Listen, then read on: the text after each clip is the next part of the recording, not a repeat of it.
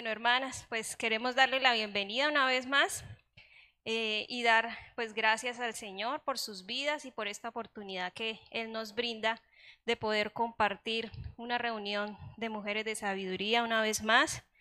Eh, pues para mí, eh, además de ser un privilegio, el poder que podamos reunirnos a aprender de la palabra del Señor, de verdad es como un regalo de Dios todas las que estemos hoy aquí podamos compartir, ¿sí? viendo todo lo que ha pasado el año anterior y cómo el Señor nos ha librado de una pandemia y de tantas cosas que hay allá afuera, pero ver la mano del Señor en medio de todo esto, de su iglesia, para que nosotros sigamos creciendo y, y sigamos teniendo la oportunidad de reflejar a Cristo como mujeres piadosas. Entonces, Quiero contarles lo que vamos a hacer este año una vez más. El año pasado, en la última reunión, les conté, pero eh, eh, resumo lo que hablamos esa vez. Y es que este año vamos a estar viendo una serie que se llama Adornadas. Adornadas del libro, también así con este nombre, Adornadas de Nancy DeMose. Muchas de ustedes conocen esa autora. Ya hemos estudiado libros de ella. La verdad se me olvidó del afán y de otras cosas que estaba haciendo antes traer el libro, pero es un libro de tapa blanca con una letra doradita y que tiene un contenido muy bonito, que si están las posibilidades de usted, ah, mire, la hermana lo trajo. Ah, mire ahí, lo puede modelar, hermana Daisy. Que si están las posibilidades de ustedes comprarlo, eh, hemos encontrado una página en internet de una librería en Bogotá donde lo venden más o menos en 50 y algo. ¿Ya subió? Ah, bien. Y hoy lo vi en una librería también. Ah, pero no tanto. Ah, así lo vi.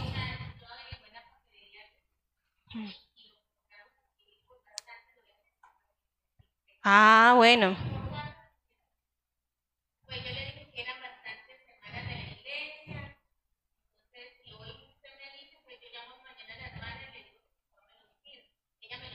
O podemos esperar a que varias mujeres pidan, ¿no? O sea, el domingo volvemos y recordamos a las que no vinieron, ¿sí? Para hacer un pedido.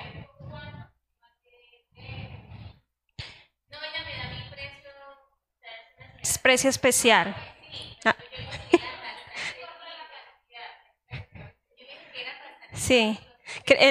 La vez pasada fue como por más de cinco. Con el de mentiras también hicimos así, una compra y fue más de cinco.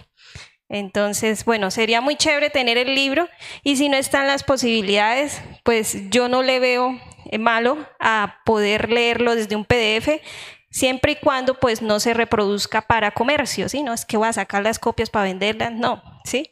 Pero sí para uno nutrirse. Entonces, yo tengo el PDF también del libro. Bueno, entonces vamos a estar leyendo ese libro mes a mes de a dos capítulos. Es decir, el día de hoy nos corresponde los primeros dos capítulos. El subtítulo de ese libro habla por sí solo, Viviendo juntas la belleza del Evangelio.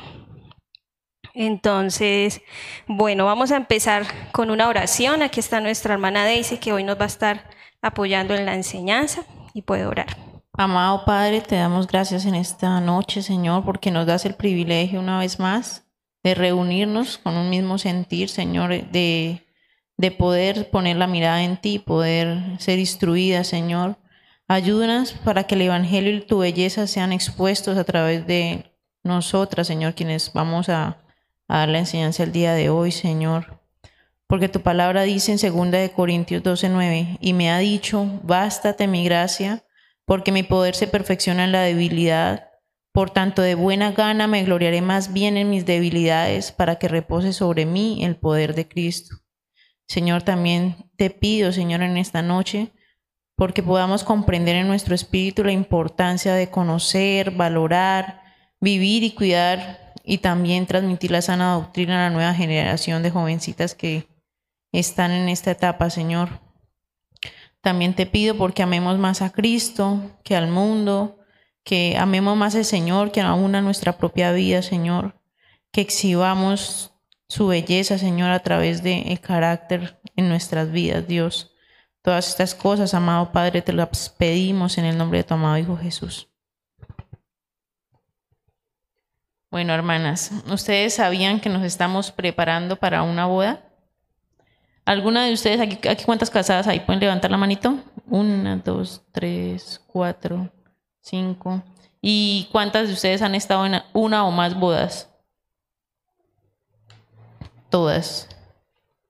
¿Y de pronto alguna de ustedes se ha involucrado en algún momento en la preparación, no sé, en la decoración, en la comida? ¿También? Ah, bueno. Entonces estamos muy bien en, como, si toca del tema, empapadas del tema, de cómo es y, y qué es lo que se intenta mostrar en una boda.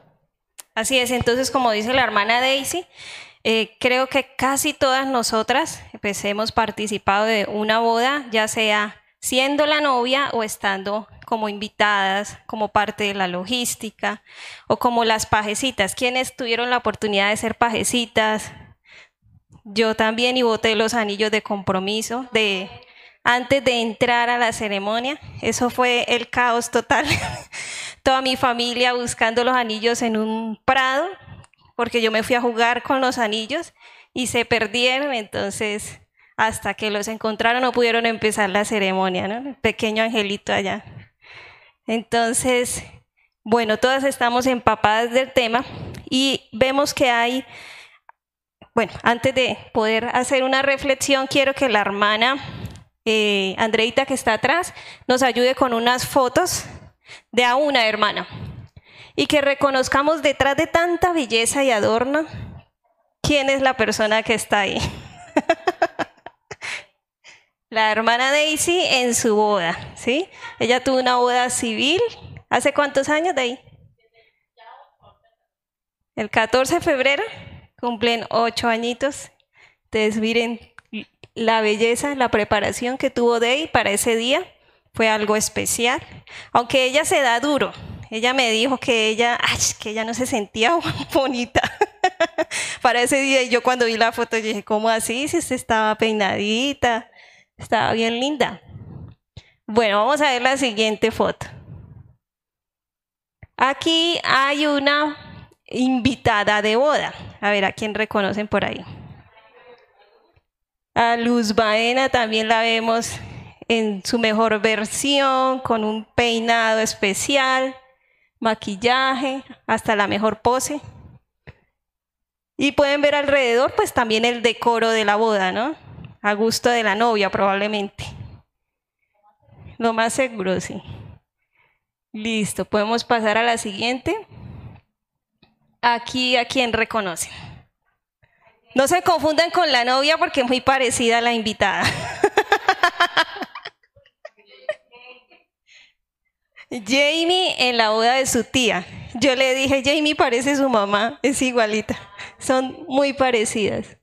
Entonces también vemos a la hermana Jamie con un vestido elegante, con un peinado especial. Ese día fue al salón de belleza, ¿cierto? Claro, por supuesto. Esa es la oportunidad para embellecernos. Muy bien, otra foto.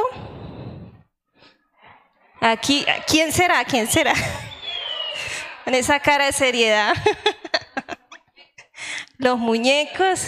Ahí está la hermana muñeca. ¿Hace cuánto fue ese gran día? 23 años. Eso fue diciembre, ¿cierto? No. Ah, el primero de noviembre. ¿Y qué es lo que más recuerda de ese día, hermana Consolito?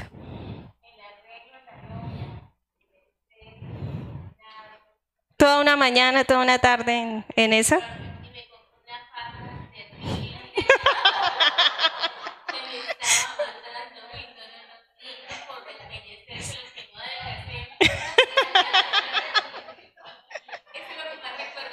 La por eso estaba ahí como conteniendo el aire. Seria. Ah. Ese día fue del estrés, se le bajaron las defensas, sí, eso es verdad. se bajan como las defensas, como, bueno. Bueno, muy bonita la novia, aquí vemos otra novia. Ese no es Mijares. Se parece al cantante. Esa es la hermana Erika y el hermano William. Entonces, también la hermana me dijo que esa era la foto que más le gustaba, que había quedado en su mejor pose y que había sido un día muy bonito para ella. ¿Y hay alguna otra foto, hermana Andreita? Ah, sí. Está el collage. Está el collage, sí. ¿Qué es lo que más recuerdo? la pandemia, así que fue en torno a la pandemia y la preparación fue fue un poco, sí, como no lo, lo, pensaba, pero gracias al Señor, pues las cosas se dieron más allá de lo que pensaba. Sí, por lo menos esa finca, esa finca es carísima y nosotros logramos un buen precio eh, a principio de año y con la pandemia, pues eh, la persona nos dejó la finca muy económica. Entonces, eh, los espacios fueron muy bonitos para las fotos. Fue como la gracia de Dios en medio de todo. Sí, el, lo, traje también fue como que Dios proveyendo de una persona que me cogiera la idea en medio de videollamadas y todo eso. Pero bueno, también como consuelito, ese día es como un día de nervios y se levanta uno temprano a que lo arreglen y duran ahí horas, peinen y peinen, pero se logró algo presentable. Bueno, entonces ahora sí como la reflexión y la pregunta, ¿no? ¿Cuál es el factor predominante de las bodas? Tanto en la novia, la decoración, si recuerdan las comidas, o como vimos los diferentes escenarios, lugares. ¿Qué es lo que predomina en, todo esto, en las bodas. El estrés. bueno, también, pero hay algo más significativo. la alegría, ¿sí? ¿Y qué dice la hermana Eddie? La belleza, las cosas bonitas tienen que salir lindas, en su mejor versión, lo mejor que se pueda. Y lo que dice la hermana, eso conlleva una una preparación. Y casi que se, se devuelve que el centro de todo, la novia, ¿sí? Y aún lo que dice la hermana, la preparación, la planeación, ya tanto así que ahora hay un oficio, hay planeadoras y planeadores que se dedican a eso, ¿no? A hacer del evento lo mejor que se pueda. Entonces, ¿qué nos cuenta? Ah, bueno, no mentiras, todavía no nos cuenta, hermana Daisy. Queremos ahora hacer una ilustración en vivo, ¿sí? Queremos que alguna de ustedes, por voluntad propia, pueda pasar aquí al frente para un experimento, no mentiras, para hacer algo bonito y es personificar una novia. ¡Ah! ¿Cómo así, Jamie? ¿Sí está de acuerdo, Jamie, o, o se sintió presionada? Bueno, ¿cómo vamos a personificar la novia? No trajimos el vestido porque pues se nos hizo difícil. ya se estresó. Hola, hermana. Sí, muy divertida. Bueno, pero si quiere, hermana, o... ¿Sí? ya respire. Es algo sencillo. Aquí tenemos a nuestra experta en estética que va a hacer un peinado, un maquillaje de boda y vamos a ver entonces en qué resulta eh, nuestra personificación en vivo. Entonces puede pasar aquí al espacio donde están las, las cosas de maquillaje. Y mientras ella está ya en su labor de preparar a la novia, nosotros vamos a escuchar la enseñanza de esta noche. Bien concentradas. No, digo, cierren todos los espacios. bueno, hermanas, ¿ustedes ya se enteraron que estamos a las puertas de una boda? ¿De Jamie? Jamie, ¿cómo así? ¿Usted se casa? Venga, ¿ya ustedes las invitaron a esa boda o No lo saben. Sí. Bueno. Sí está invitada, hermana. Me parece muy bien. Somos las Muy bien, por allá sí va la idea. Ah, bueno. Entonces vamos a ir a Apocalipsis 19 del 7 al 8. Dice, gocémonos y alegrémonos y démosle gloria, porque han llegado las bodas del Cordero y su esposa se ha preparado. Y a ella se le ha concedido que se vista de lino fino, limpio y resplandeciente, porque el lino fino es las acciones justas de los santos. Este versículo nos permite darnos cuenta de que estamos a las puertas de una boda y absolutamente cada una de ustedes está invitada a esa boda. Viene siendo la novia que el Señor dice en su palabra que la iglesia es su novia. Entonces, ¿ustedes ya están preparadas para ese día o se están preparando para ese día? Ah, bueno, me alegra mucho. Bueno, este y hay otros pasajes que nos ayudan y que nos revelan la necesidad de ser intencionales a la hora de esa preparación y ser diligentes también. Porque como ustedes ahorita decían, en una boba terrenal uno mira y requiere bastante tiempo, o sea, mente también, en todo eso para poder cumplir con el propósito que, que está Bueno, hermana Chan, ¿y por dónde podemos empezar? Bueno, así es. La palabra de Dios nos enseña cómo podemos eh, prepararnos para la gran, la gran boda del Cordero. Y vamos a leer Tito, que es el versículo base que vamos a tratar durante todo este año. Tito capítulo 2, versículos del 1 al 5 y también el versículo 10. Del 1 al 5, eh, hermana Andreita, ¿sí está? Ok, dice. Pero tú habla lo que está de acuerdo con la sana doctrina, que los ancianos sean sobrios, serios, prudentes, sanos en la fe, en el amor, en la paciencia. Las ancianas, aquí nos involucran, asimismo sean reverentes en su porte, no calumniadoras, no esclavas del vino, maestras del bien, que enseñen a las mujeres jóvenes a amar a sus maridos y a sus hijos a ser prudentes, a ser castas, cuidadosas de su casa, buenas, sujetas a sus maridos, para que la palabra de Dios no sea blasfemada. Este es el versículo 10, ¿no?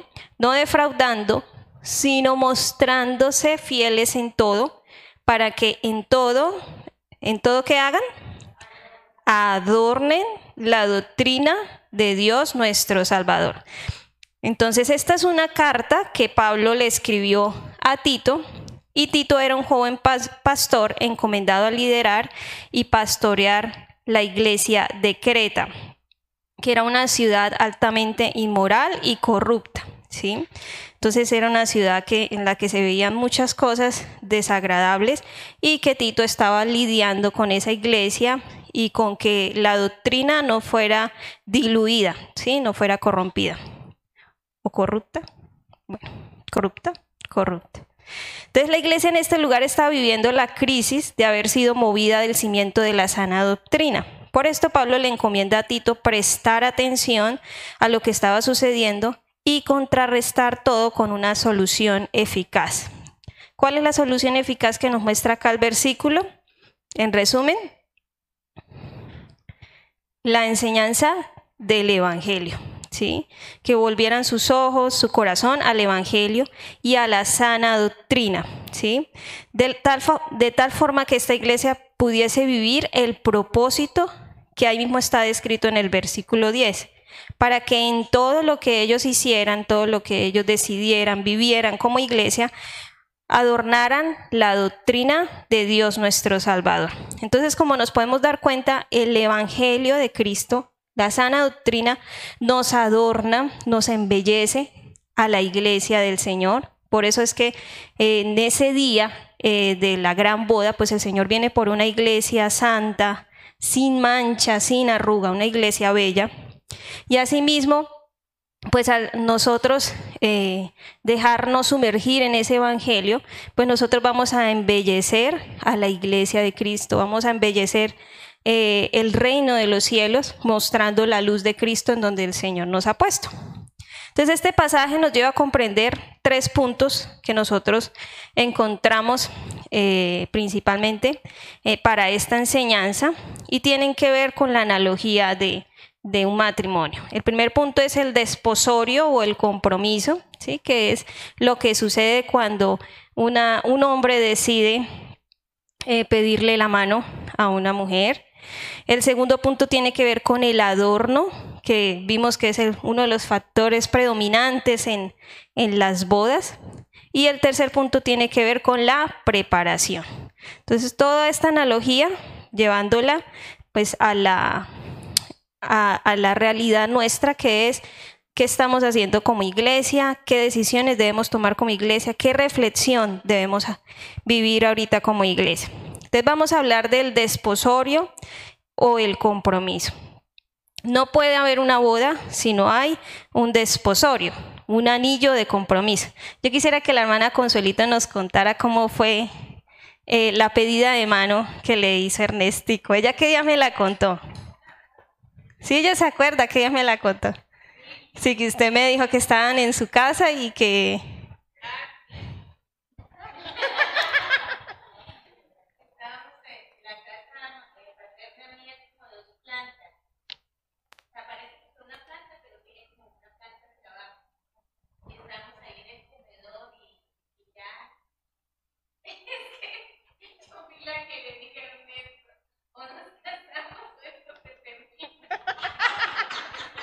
lo impulsó, lo animó.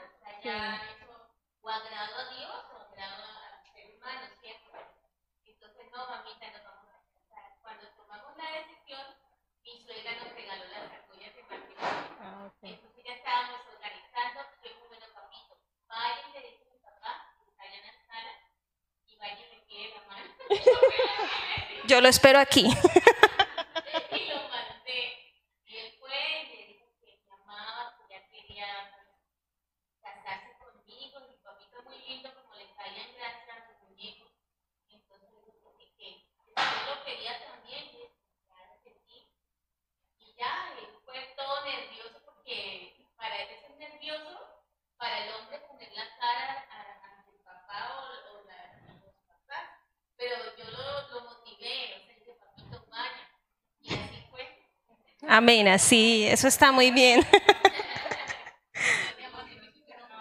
¿Qué es que el día más difícil? También, sí. Sí.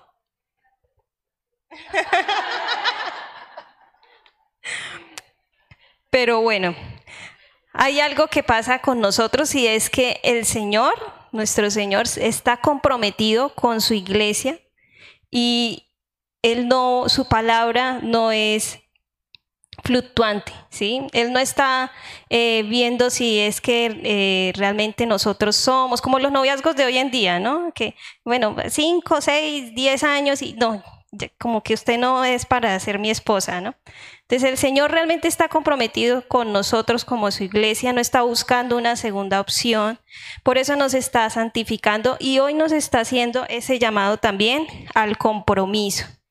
A que nosotros entendamos que así como Él está comprometido con nosotros de tal forma que ya fue a la cruz por nosotros, nosotros también nos comprometamos en embellecer nuestras vidas y extender su reino. Entonces, ese llamado es un llamado vigente para la iglesia de hoy, para las mujeres de hoy.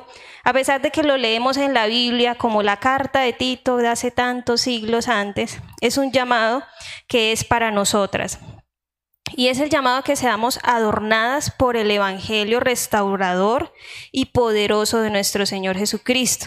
Cualquiera podría decir, no, pero yo ya conozco el Evangelio, ¿sí? La verdad es que la vida se nos puede acabar y nosotros todavía estar profundizando en las verdades del Evangelio y siendo impactadas por el poder del Evangelio, ¿sí?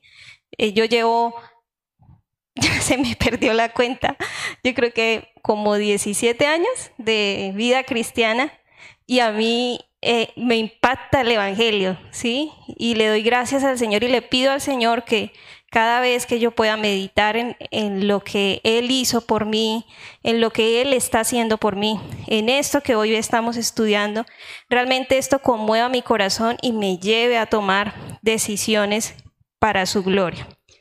Entonces, bueno, como vimos en ese pasaje de Tito, que vimos varias como eh, instrucciones, realmente pues no podemos limitar el pasaje a que es un checklist, ¿sí? A que seamos maestras del bien, mujeres piadosas, que amemos la familia, no codiciosas, no pendencieras, sino que hay algo más allá de todo esto y es al nivel del ser, a que seamos embajadoras del Evangelio de Cristo.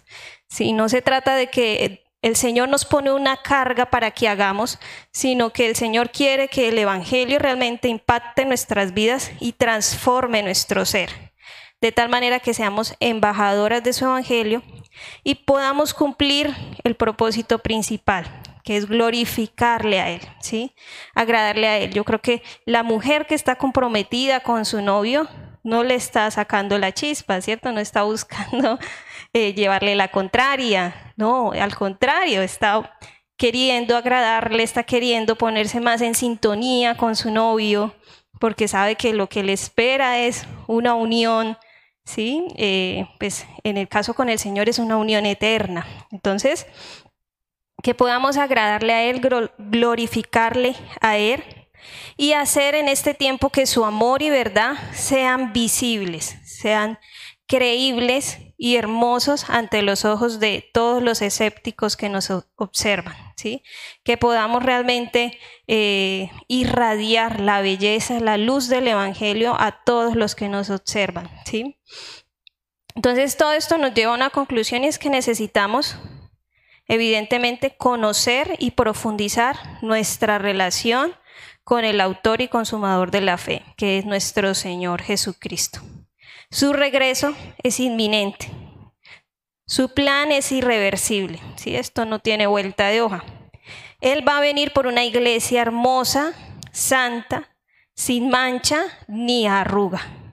Y la pregunta nuevamente es, ¿nos estamos preparando? ¿Estamos haciendo lo debido para eh, embellecer nuestra alma, nuestro ser, delante del Señor para ese gran día. Hermana Daisy, ¿cómo va con eso? Bueno, Chan, eso es, ahí sí como la palabra dice que la, que la misericordia del Señor se renueva cada día, pues eso es algo que tenemos que tener muy, muy en cuenta, porque todos los días nos cansamos, todos los días nos fatigamos, pero el Señor nos renueva, ¿sí? Como primer punto, pues Chan ya lo expuso y como segundo punto está el adorno. Pero entonces antes de continuar, quisiera hacerles una cantidad de preguntas. Más o menos son como, venga, tres, seis, ocho preguntitas. Entonces sería chévere que se reunieran de a dos para poder contestar estas preguntitas. Entre ustedes dos, o sea, las respuestas son entre, no hay que escribir ni nada.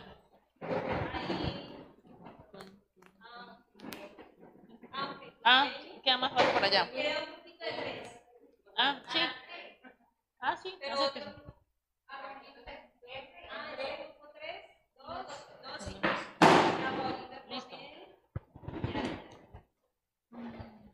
Pueden responder alternamente como para... a ponerles temporizador. Los tiempos. Aunque la idea es responder lo que saben, lo que creen. Primera pregunta. ¿Quién es usted? o sea, entre ustedes mismas se responden y se escuchan. ¿Quién es usted?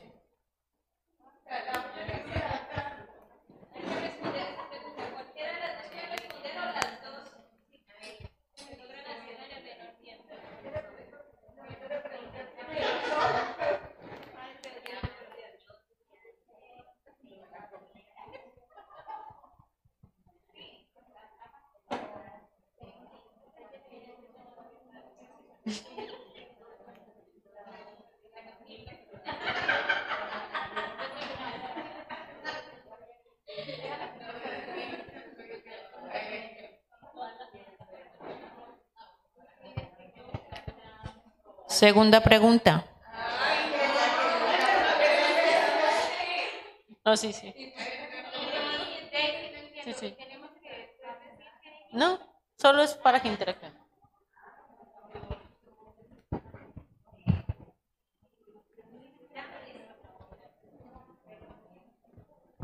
Segunda pregunta.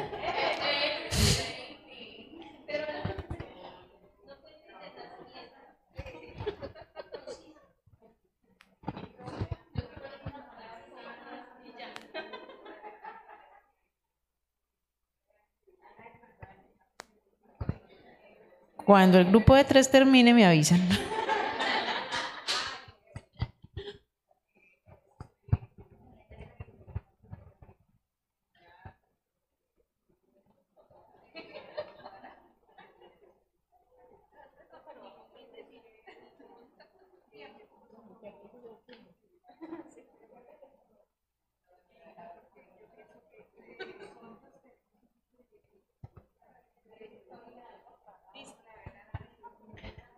Para usted, ¿quién es Dios?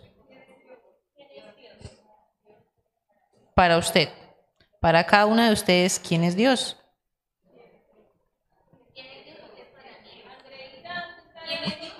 No. Para cada una de ustedes, ¿quién es Dios?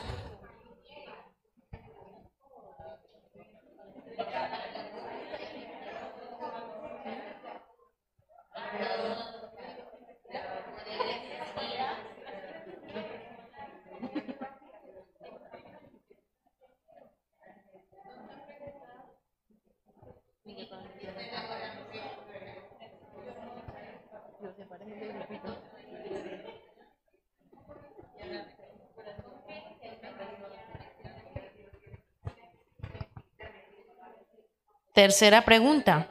Para usted, ¿qué significa ser cristiano? O cristiana más bien.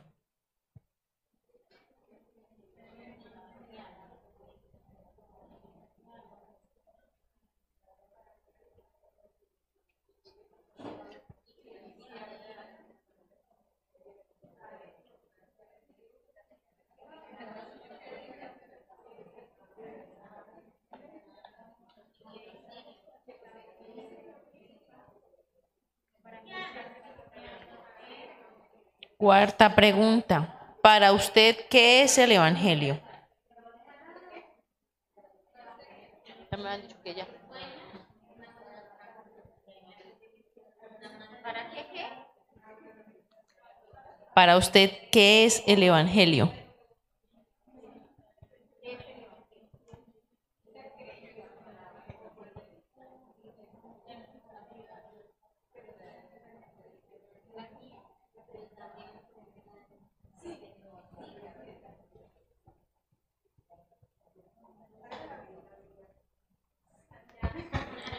Cuando terminen, alcen la mano, por favor. ¿Quién es Jesús para ustedes?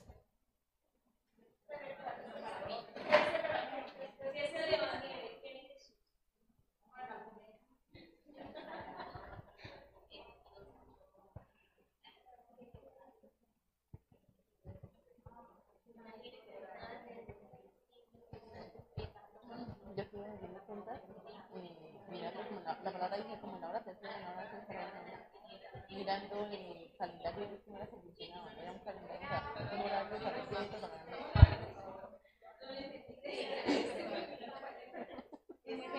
No, mirando eh, las horas, cómo funcionaban las horas en esa. Chévere, para enseñar a los niños. No, ¿Quién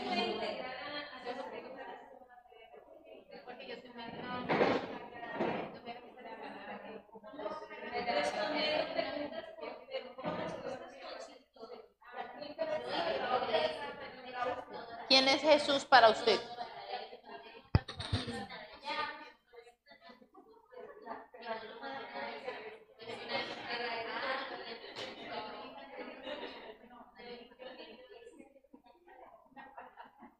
No olviden levantar la mano.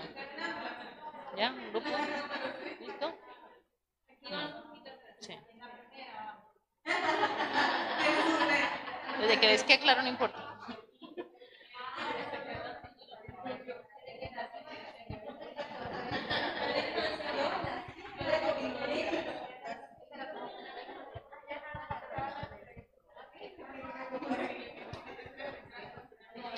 Sexta pregunta. ¿Por qué cree que vino Jesús al mundo? ¿Por qué cree, o más bien, a qué vino Jesús al mundo? ¿Qué creen ustedes?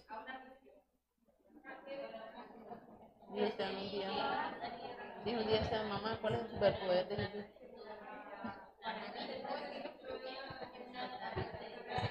No. Eh, como él me daba super libro y eso, pero como tal, la salvación, la vida, el don de la vida, en todo.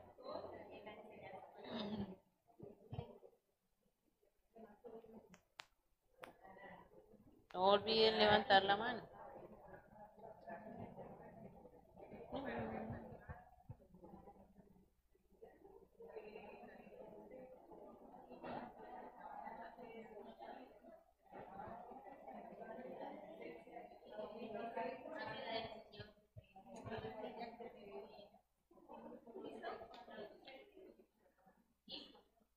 Penúltima. Jesús murió en una cruz. ¿Por qué crees que Él murió en una cruz?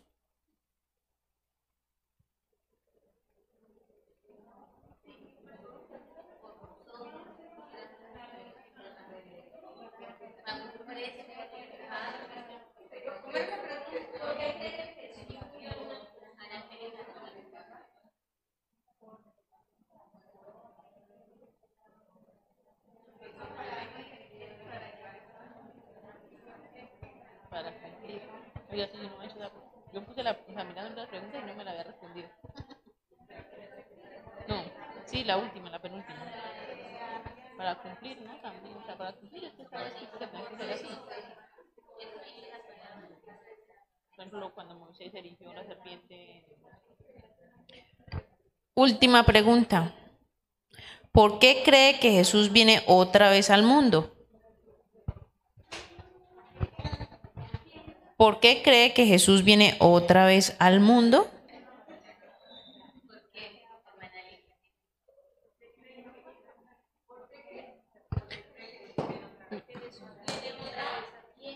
Viene.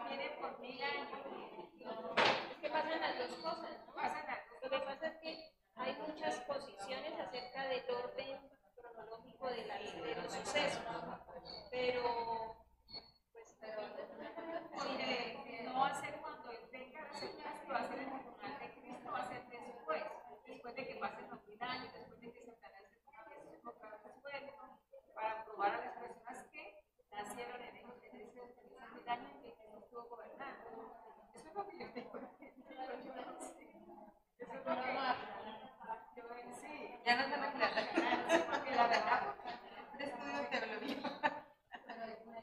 tal vez no- hay gente que tiene, o sea, que tiene posiciones que hacen que cambie el orden de los sucesos, haya Sí, hay personas que piensan que ya estamos viviendo el milenio. Ah, sí, sí.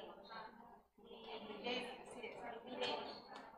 Hay personas que ya que piensan que eh, en eso ya Satanás ha sido lanzado. O sea, hay muchas posiciones, pero sin embargo, lo que debemos mantener en mente es que Él viene eh, a juzgar, primeramente, sí, a juzgar, a pedir cuentas, y que también viene a recompensar en el gran trono Entonces, Él es el digno, también dice la Apocalipsis, el que va a abrir el libro.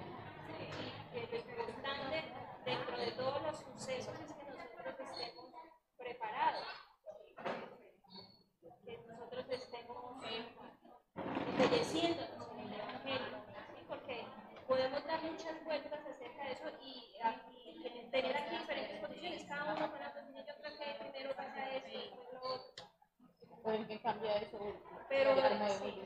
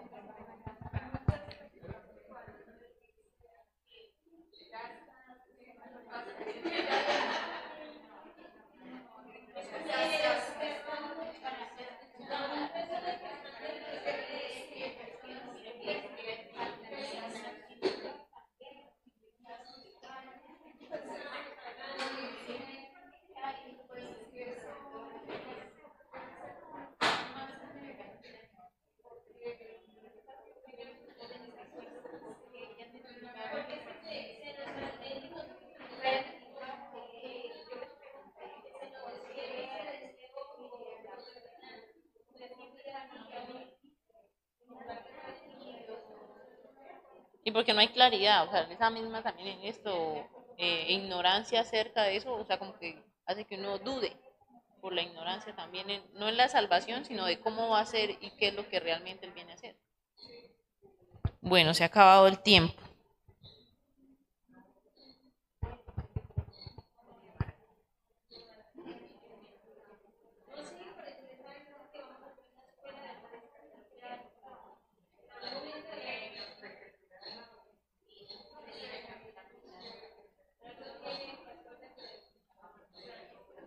Al igual el Señor en su palabra dice que, que Él nos, o sea, que el Espíritu Santo nos, nos ayudará a poder saber en qué tiempos andamos. O sea, es como más el hecho de que uno como creyente esté realmente todos los días en comunión con el Señor y Él se va encargando de, de dirigirle a uno. Bueno, con las preguntas que acabé de hacerles, creo que acabé tanto yo como ustedes de cuestionar la fe de cada una, ¿sí? En qué estamos creyendo, eh, en quién estamos creyendo, qué estamos tomando como verdad en nuestras vidas y qué principios rigen nuestras decisiones, porque las decisiones que tomamos van de acuerdo a lo que creemos, ¿sí? Entonces mi hermana Chan me va a ayudar a leer Primera de Corintios 3 del 11 al 14. Así es. Entonces, Primera de Corintios 3, versículo 11 al 14 dice, porque nadie puede poner otro fundamento que el que está puesto, el cual es Jesucristo. Y si sobre este fundamento alguno edificare oro, plata, piedras preciosas, madera, heno, hojarasca, la obra de cada uno se hará manifiesta, como lo que estábamos hablando, las posiciones frente a los sucesos postreros. Porque el día la declarará, ese día se declarará que hemos puesto sobre el fundamento. Pues por el fuego será revelada y la obra de cada uno, cual sea, el fuego la probará. Si permaneciera la obra de alguno que se edificó, recibirá recompensa. Entonces, ¿de qué está hablando este pasaje principalmente? ¿Cuál es ese fundamento, hermana Daisy? Bueno, ese fundamento escrito en este pasaje de Primera de Corintios 3 se llama doctrina, es decir, enseñanza, creencia. Y la doctrina no es más que como el sustrato, el suelo, en donde vamos como creciendo, haciendo como una semejanza, como una... Como el edificio que dice ahí. También. Ese es nuestro, nuestro carácter, ¿sí? De ahí, o sea, de lo que creemos depende las decisiones o cómo asumamos las cosas en nuestra vida, ¿sí? Eh, con las respuestas dadas del test que acabamos pues, de, contestar, la pregunta es, ¿si estás edificada sobre Cristo y su Evangelio? O sea, una pregunta más para ustedes. ¿O dónde está cimentado tu carácter? ¿En las palabras de Dios o en las de las otras fuentes externas? así es, entonces es bien importante esa reflexión y es revisar si nosotros estamos en el fundamento correcto. Como dice ahí la palabra, no hay otro fundamento sino el que es el que fue puesto, el de nuestro Señor Jesucristo. Cualquier otra cosa es arena movediza, que donde edifiquemos, pues se va algún día a caer. Pero debemos revisar eh, nuestra fe y revisar a la luz de la palabra del Señor. ¿sí? Si quizás alguna de estas preguntas nos dejó como plop, debemos realmente enfocarnos y decir, bueno, yo necesito conocer acerca de mi Salvador, necesito conocer acerca de esa salvación que Él me está ofreciendo. Yo no entiendo, no, no comprendo, ¿cómo así? Buscar ayuda, buscar eh, consejería con el pastor, con alguna hermana, tener intención realmente de revisar el fundamento y que esté, esté firme en el Señor. Y pues es, no es una mentira que para muchas personas la palabra doctrina suena como algo alejado, algo abstracto y demasiado técnico, ¿cierto? Entonces a veces dicen, no, vamos a estudiar doctrina. Uy, ¿qué es eso? ¿Cómo así? Y creemos a veces que es solo competencia de los pastores, de los líderes de ministerio, pero esto no es así. Hay una relación directa entre la doctrina, que es lo que vimos ahorita, lo que creemos, y nuestro comportamiento cotidiano. O sea, nosotros no nos comportamos porque sí, nosotros hacemos lo que hacemos por lo que creemos, por lo que pensamos, y eso es la doctrina que hemos recibido, que hemos abrazado. Por eso es tan importante ser diligentes en conocer la sana doctrina.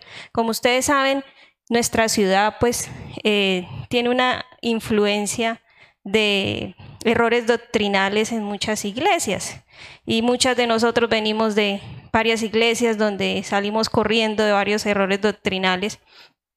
Pero además de eso está el mundo y su influencia, las modas, eh, las malas enseñanzas de la educación tradicional, eh, las corrientes filosóficas, el feminismo, el machismo, todos los ismos.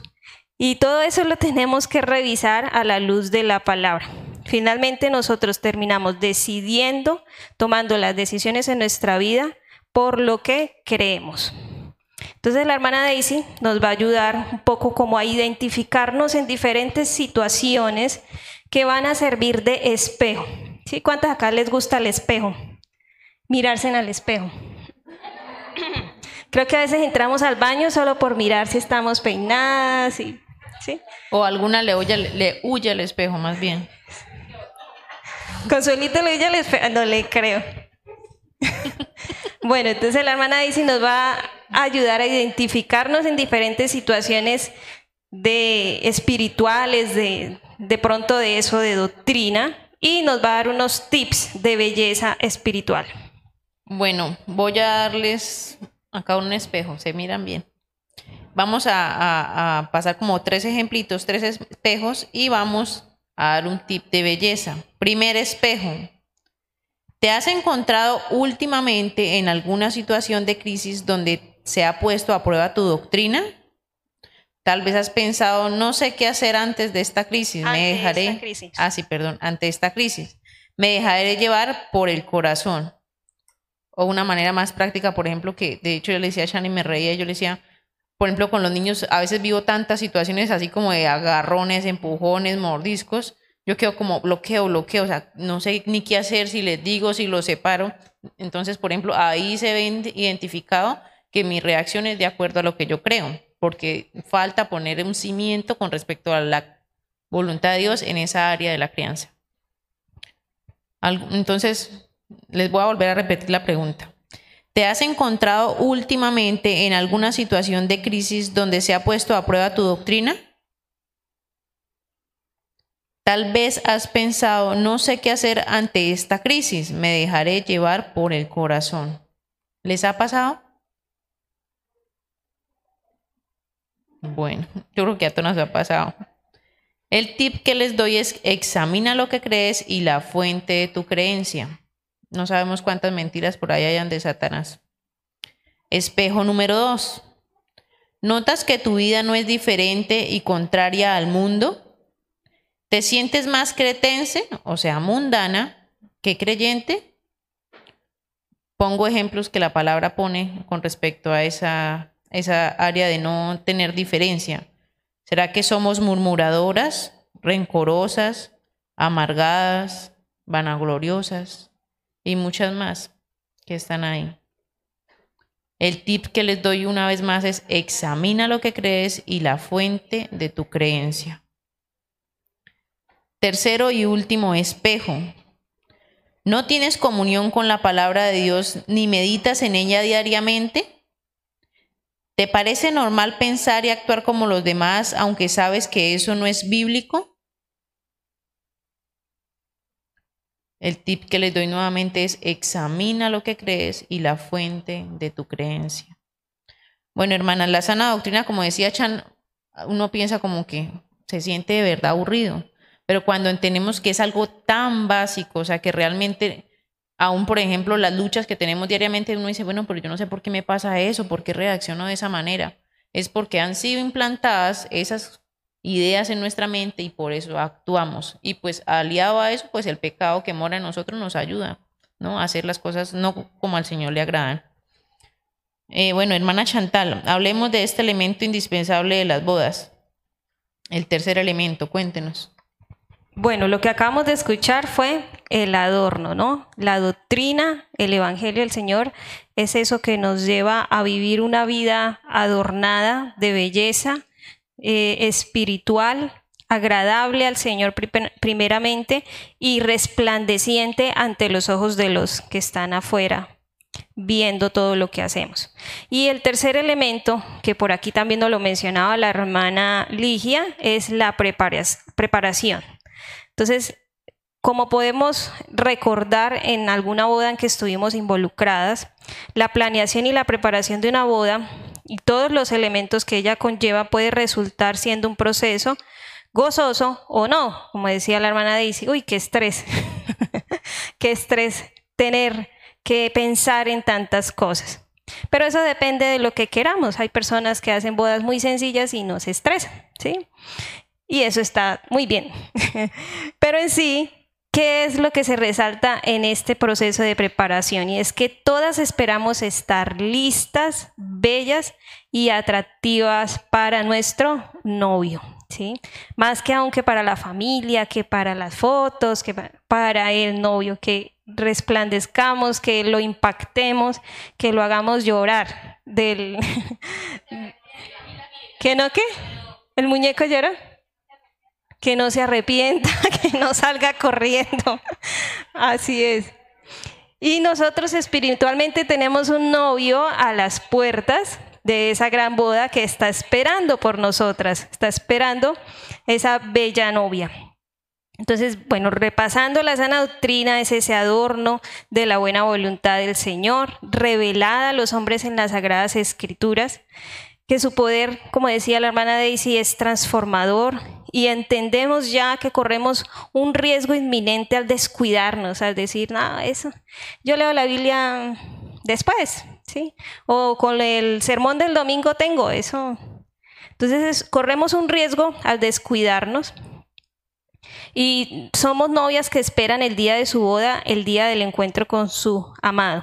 El no estar preparados, el correr ese riesgo, es como pretender estar dispuestas para una boda eh, terrenal, pero con ropa andrajosa, sucias y despeinadas. ¿sí? Ni porque seamos las invitadas, la prima de tercer grado, pensamos en eso, ¿cierto? Ni porque quedemos en la última mesa pensamos, no, yo me voy en sudadera. Indiva, me hizo acordar. Primero muerta que Indiva. No, realmente nosotros entendemos que aún las bodas terrenales requieren de un protocolo, de una belleza apropiada. ¿Y por qué a veces nosotros terminamos pensando que en esta boda espiritual pues podemos hacer cualquier cosa y descuidarnos? La realidad que nosotros estamos viviendo, nuestra actualidad no es diferente que la de Creta, la ciudad que estábamos hablando del pasaje de Tito. El mundo está en un declive incontenible. Aquí podríamos sentarnos y hablar horas y horas de todo lo que está pasando en el mundo, de la corrupción actual en el sistema político, de la degradación de los valores, que ya nadie eh, valora la vida, de la decadencia moral de los jóvenes y aún peor de la irresponsabilidad de los padres de familia. Pero esta, esta conversación no va a generar ningún cambio. Y es ahí donde cabe la pregunta, ¿y el ahora qué? ¿Qué vamos a hacer?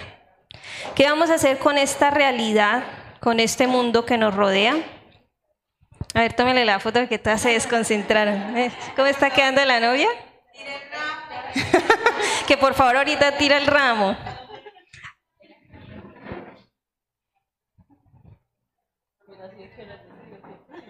Lástima de haber traído el vestido. Yo no tengo, yo era alquilado, pero haber conseguido. La prima del tercero. Usted sí tiene vestido. Ah, ok, vean, se hemos dicho. Era como por no revelarles tanto lo que íbamos a hacer. Bueno, entonces seguimos. Estábamos hablando de qué? ¿De Jamie?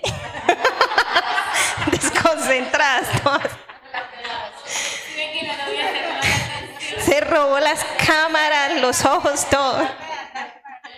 No, era para que vieran la analogía. Listo, de la preparación. Estamos hablando que, realmente debemos estar listas y atractivas para nuestro novio y que estamos en una realidad en, en, que nuestra ciudad no está diferente a la de Creta. Estamos en el mismo contexto en que estaba Tito en ese momento. ¿Y qué vamos a hacer? Nos vamos a sentar a ver las noticias y a criticar a todo el mundo y, ya, hablar mal de lo que está sucediendo. Entonces, ¿qué vamos a hacer con esta realidad, Daisy, y con la verdad que tenemos en nuestras manos, que es la sana doctrina?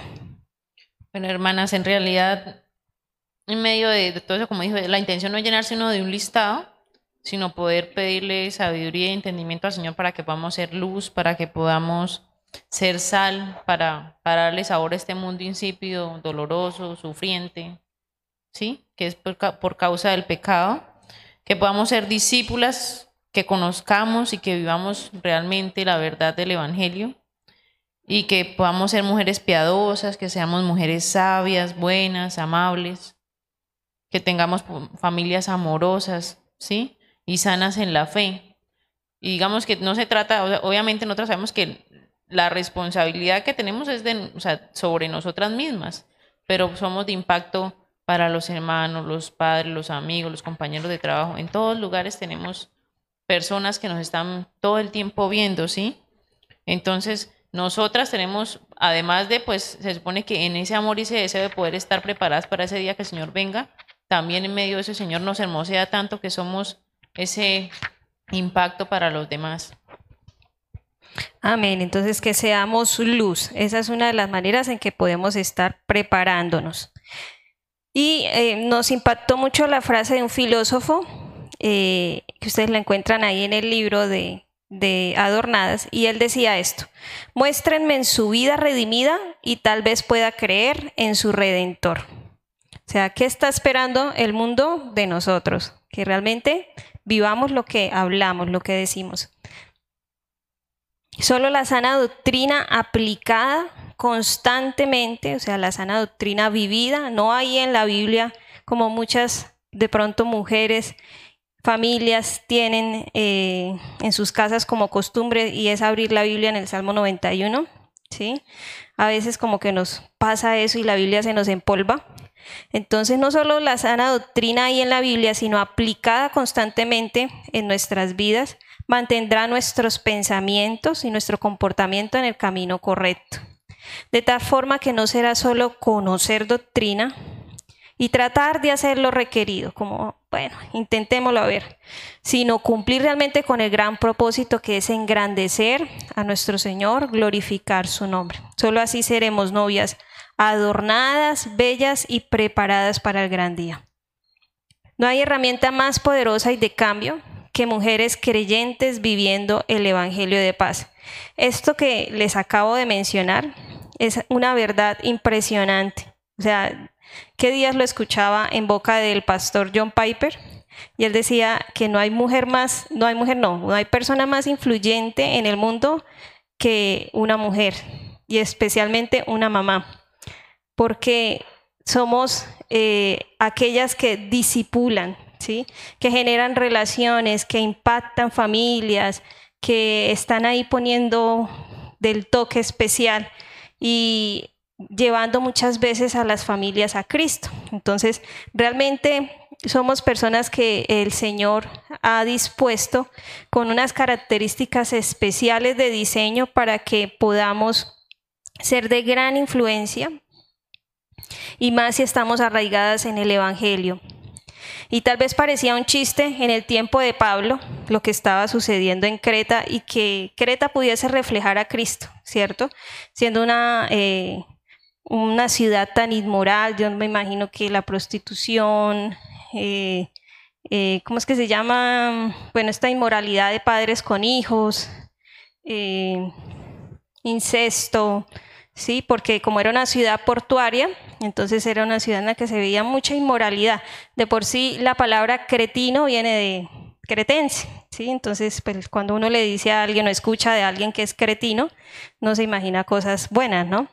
Entonces parecía un chiste que Creta pudiese reflejar la sana doctrina, pero para nosotros hoy es de ejemplo esta carta y esta exhortación. Entonces, el Señor hizo su obra en ese lugar, y creo que nosotras podemos reflejar a Cristo. ¿sí? Nosotras tenemos eh, la mayor ganancia de todas y es que hemos creído a ese evangelio restaurador.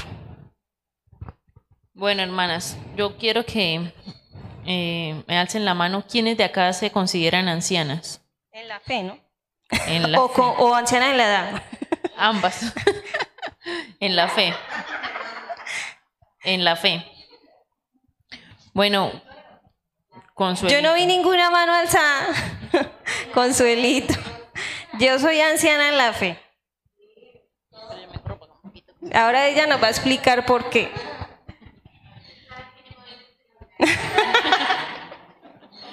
Bueno, en este lugar solamente dos personas tienen que eran ancianas en la fe. Bueno, aclaro que cualquiera que sea la edad de cada una de nosotras siempre va a haber una más joven.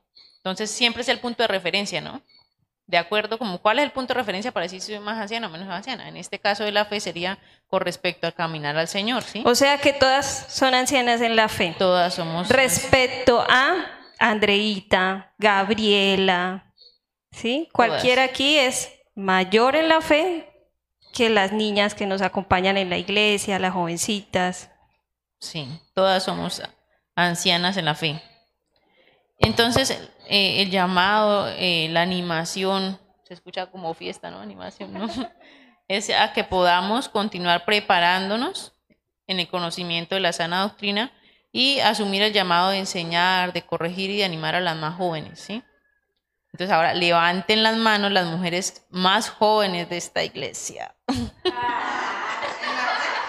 En la fe, en la fe. En la fe. Bueno, también siempre vamos a ver, Cada siempre una. va a haber una mujer también más joven Yo soy más joven. A menos que tenga otra. 130 años, una cosa así, que uno diga, no, esta es la más antigua de todo el universo. Entonces, cada una de nosotros debemos procurar aprender de las más ancianas, aprender a escuchar, a dejarnos guiar y asumir el llamado a mostrar la belleza de Cristo en su, gene- en su generación, ¿sí? Eh, a buscar de una mujer madura que nos instruya. O sea, aquí no hay ninguna que se la sepa todas, entonces necesitamos esa ayuda, ¿sí? Y pues obviamente el modelo bíblico a seguir es el de, Tito, el que es- estábamos leyendo al comienzo. Nosotras nos, nos necesitamos unas a las otras y así esto, como en la OA vemos la participación de los que decoran, las amigas que están al pendiente de ayudarle, los familiares, nosotras también entonces como mujeres ancianas y jóvenes en Cristo, esto debemos estar constantemente pidiendo al Señor sabiduría, entendimiento y ese deseo que Él nos ponga en nosotros para poder aconsejar a las, más jóvenes, de realmente invertirnos en ellas completamente. Bueno, yo creo que esta reflexión nos ayuda a que podamos tomar decisiones. Pues como mujeres ancianas en la fe, o si quieren lo pueden llamar mentoras para que no suene tan, tan dramático. Tan dramático, sí. Uno lo puede asumir.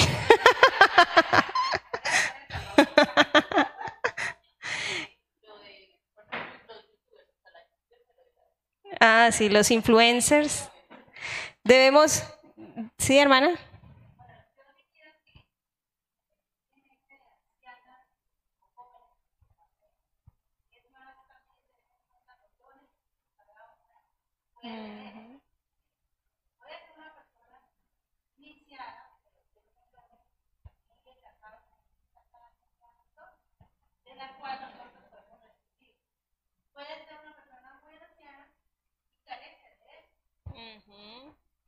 Lo que dice la hermana es muy cierto, ¿sí?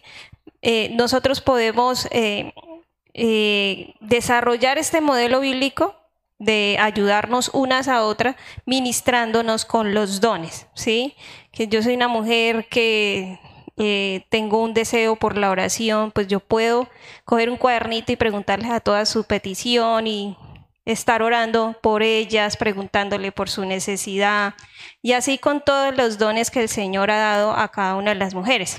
Y en cuanto al, al hecho de ser anciana o ser más jovencita en la fe, esto tiene que ver con el, el Sí, el enseñar, el discipular, el tener la conciencia de que si yo soy una persona que ya llevo un poquito más de recorrido que, digamos, Andreita, yo llevo un año en la fe, digamos, pero yo veo a Andreita, yo, no, yo voy a estar pendiente de Andreita, de cómo va eh, en sus relaciones en el colegio, qué piensa ella del Evangelio, de las niñas de la iglesia, ¿sí?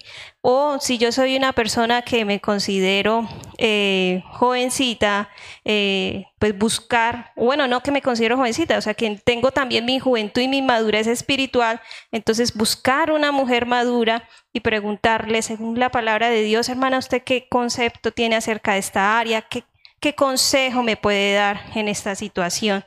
O sea, tener ese corazón de ser enseñables y de practicar también el discipulado, ¿sí? de enseñar a otras.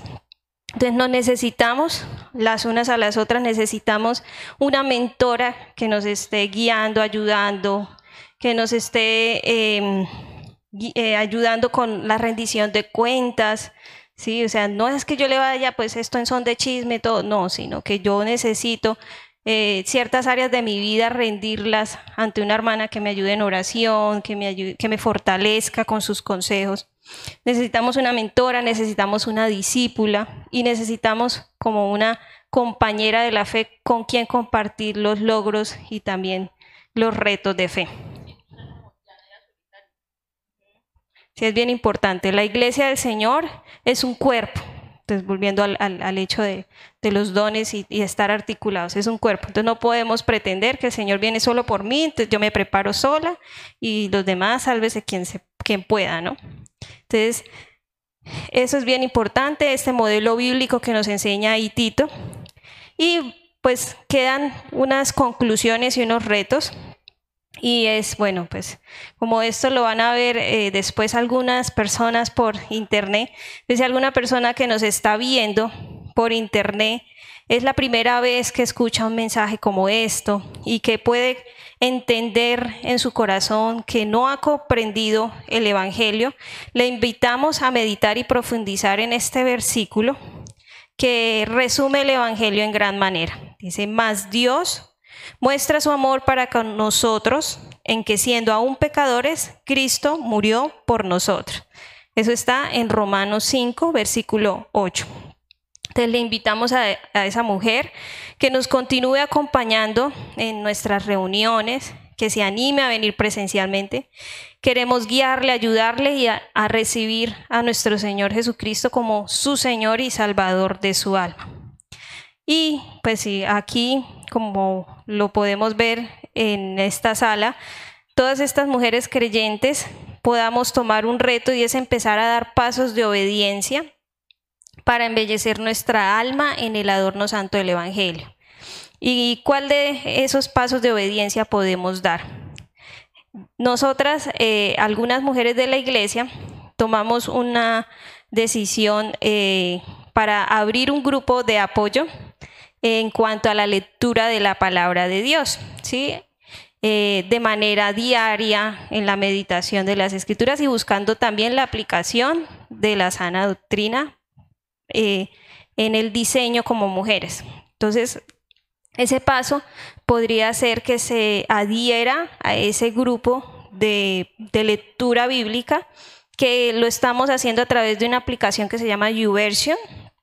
Sí, muchas de ustedes tienen esa aplicación en la Biblia. Y la que no, pues puede preguntar con confianza qué, es eso de la aplicación, yo quisiera estar en el grupo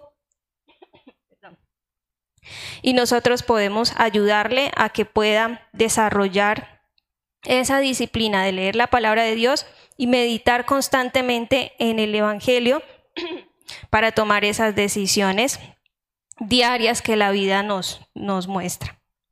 Entonces podemos pasar el link por el grupo para esas mujeres que deseen adherirse. Y pues si ya alguna ha empezado un plan guía, no es obligación para nadie, sino es una propuesta para aquellas que, que quieran hacerlo, ¿sí? que quieran y necesiten ese, ese apoyo. Permiso a tomar agua que se me secó la garganta.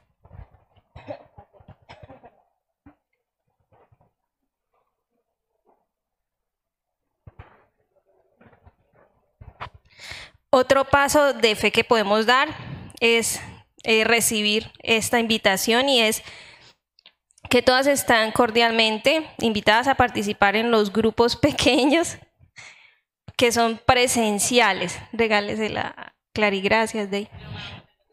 Tengo el termo, sí.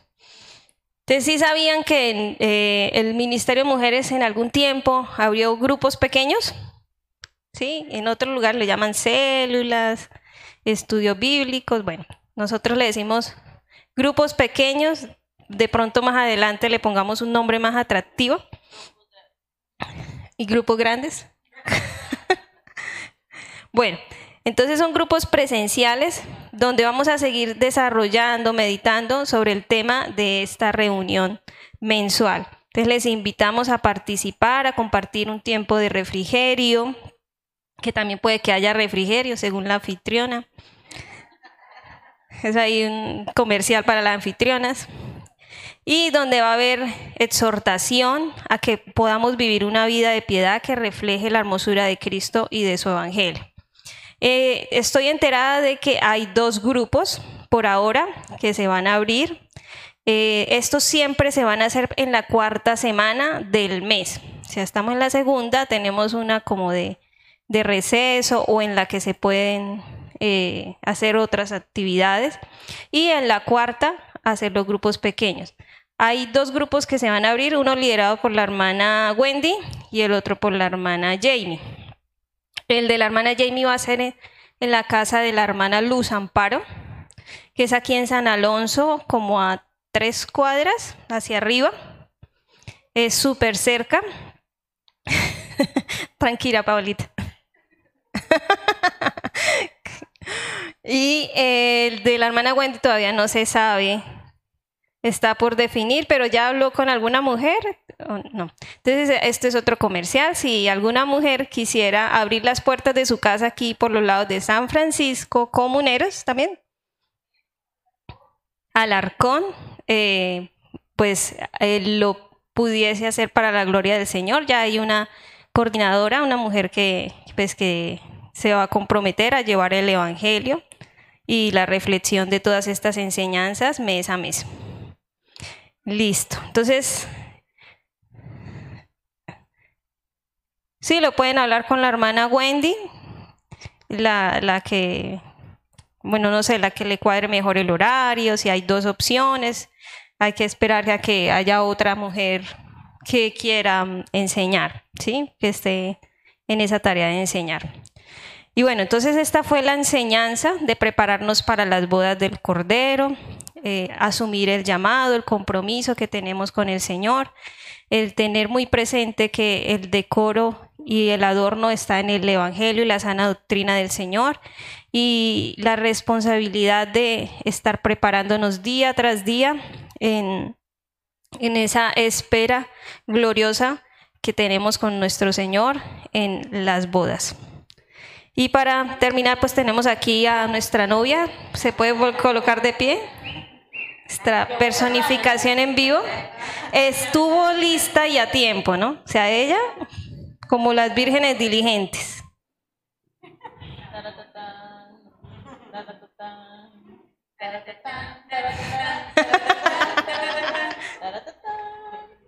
Entonces, qué importante, ¿no? Eh, que estuviera lista y a tiempo para ese gran día. Es una representación para que no se nos olvide que verdaderamente es nuestro deber prepararnos para el Señor y comprometernos. Y el ramo lo puede tirar, no me tira. no, si ella lo quiere regalar, tirar, no sé, ella es la novia. Ahorita, ¿cómo? También, si se lo quiere quedar, está bien. Y em, se pueden tomar fotos con ella al final de la, de la enseñanza. Por ahora vamos a hacer una oración. Muchas gracias, Jamisita. Ahorita nos tomamos las fotos. También se puede botar el ramo. Vamos a ver qué dice la novia. Vamos a hacer una oración eh, y eh, a recoger la ofrenda para que las personas que prepararon su ofrenda eh, puedan hacerlo. Si quiere, esto, hermana Rosita, nos puede ayudar con el alfolí, el- la bolsita. Bueno, yo quería aprovechar y decir algo un poquito antes, y era, o sea, que todo es una decisión, ¿no? No sé, o sea, como al comienzo decíamos, no se trata de irnos cargadas de acá, uy, tengo que enseñar, tengo que como disipular, no, sino realmente es decidirse. De todas maneras, el Señor en su misericordia todos los días nos, re- nos renueva las fuerzas, todos los días nos capacita y ahí es donde nosotras tenemos que tomar la decisión de buscarle a Él para que nos diga cómo y que nos ayude a que podamos amar hacer lo que el Señor dice que debemos hacer porque pues no es algo que sea natural. El Señor dice en su palabra en Filipenses 1:6, estando persuadido de esto, que el que comenzó en vosotros la buena obra la perfeccionará hasta el día de Jesucristo. Porque pues por más de que intentemos, o sea, no es fácil, pero el Señor dice en su, en su palabra que es algo como paulatino. En la medida que nos ejercitemos, el Señor irá haciendo la obra en nosotros. Amado Señor, te doy gracias en esta noche por tu amor y misericordia, Señor, para con nosotras, en habernos amado, Señor, aún siendo viles pecadores, Señor. Tú diste todo, Señor. Viviste una vida intachable y derramaste hasta la última gota de sangre, Señor, para poder pagar lo que nosotros deberíamos haber pagado, Señor, que era la muerte. Gracias por esa obra tan hermosa, Señor, de salvación. Gracias por darnos a cada una el sentir, Señor, de obedecerte, Señor, no porque tengamos las fuerzas o la capacidad, sino por el contrario, Señor, por nuestra incapacidad venimos a ti para que seas tú glorificado en todo, Señor. Te damos gracias por la provisión que nos das en nuestros hogares, Señor, que las ofrendas que el día de hoy se recojan, Señor, sean administradas, Señor, fielmente y que seas tú glorificado en esto, Señor. Y para las que de pronto aún tenemos eh, fallas, Señor, en la parte del dar, Señor, ponnos, ese deseo de ser generosa, Señor, teniendo en cuenta que todo, Señor, es tuyo y que nosotros solamente somos administradores. Ayúdanos a administrarlo conforme a tu voluntad. Te lo pido, amado Señor, en el nombre de Cristo Jesús. Amén.